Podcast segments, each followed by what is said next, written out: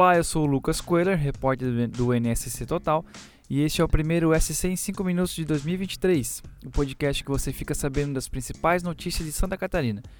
E vamos aos destaques desta terça-feira, dia 3 de janeiro de 2023.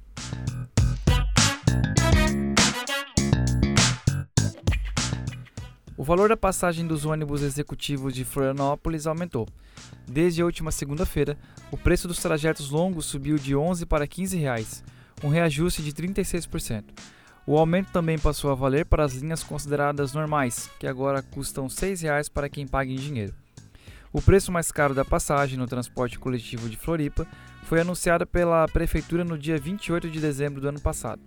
Para quem paga em dinheiro nessas linhas, o reajuste foi de 33%. Os passageiros que optam por pagar no cartão também devem se atentar ao aumento, já que o valor passou de R$ 4,38 para R$ 4,98.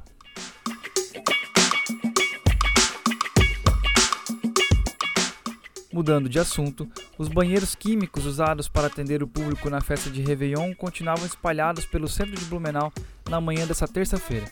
Com o sol e calor que faz na cidade, o fedor e as moscas vindas dos locais têm chamado a atenção de pedestres e moradores. No total, 140 banheiros foram instalados nas proximidades da prefeitura, sendo 12 deles adaptados.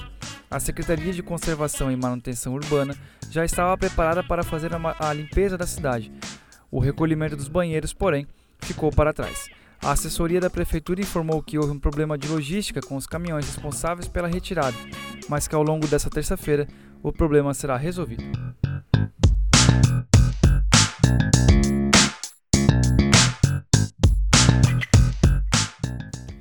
Agora vamos falar de política? Carlos Moisés, do Republicanos, que entregou o cargo a Jorginho Melo, do PL, neste domingo, é o primeiro ex-governador de Santa Catarina a deixar a Casa da Agronômica sem pensão. O Estado paga atualmente 3,6 milhões ao ano em aposentadorias para sete ex-governadores. As viúvas e ex-primeiras damas também têm direito ao subsídio. As pensões foram derrubadas pela LESC em 2017 por meio de uma emenda constitucional proposta pelo deputado Padre Pedro, do PT, e apenas as aposentadorias já concedidas foram mantidas.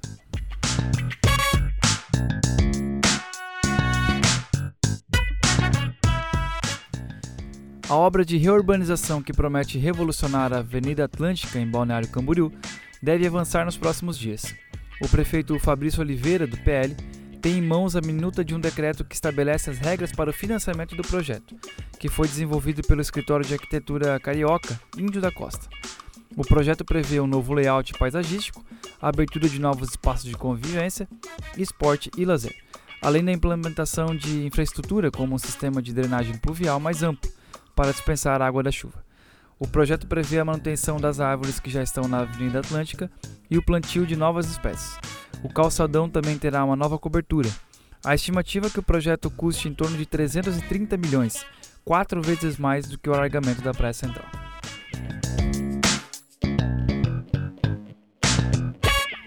A ministra dos Esportes, a catarinense Ana Moser, usou as redes sociais para expressar a emoção e a surpresa ao ver a foto do Pelé em Blumenau.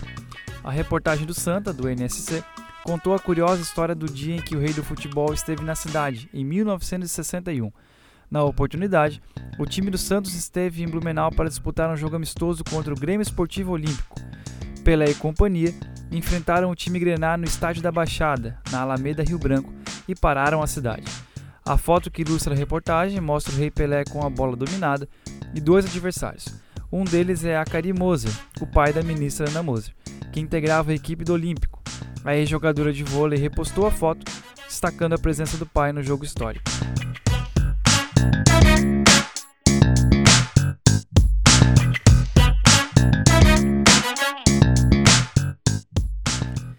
Por hoje é isso. Esse foi o SC em 5 minutos, o podcast do NSC Total, publicado de segunda a sexta-feira.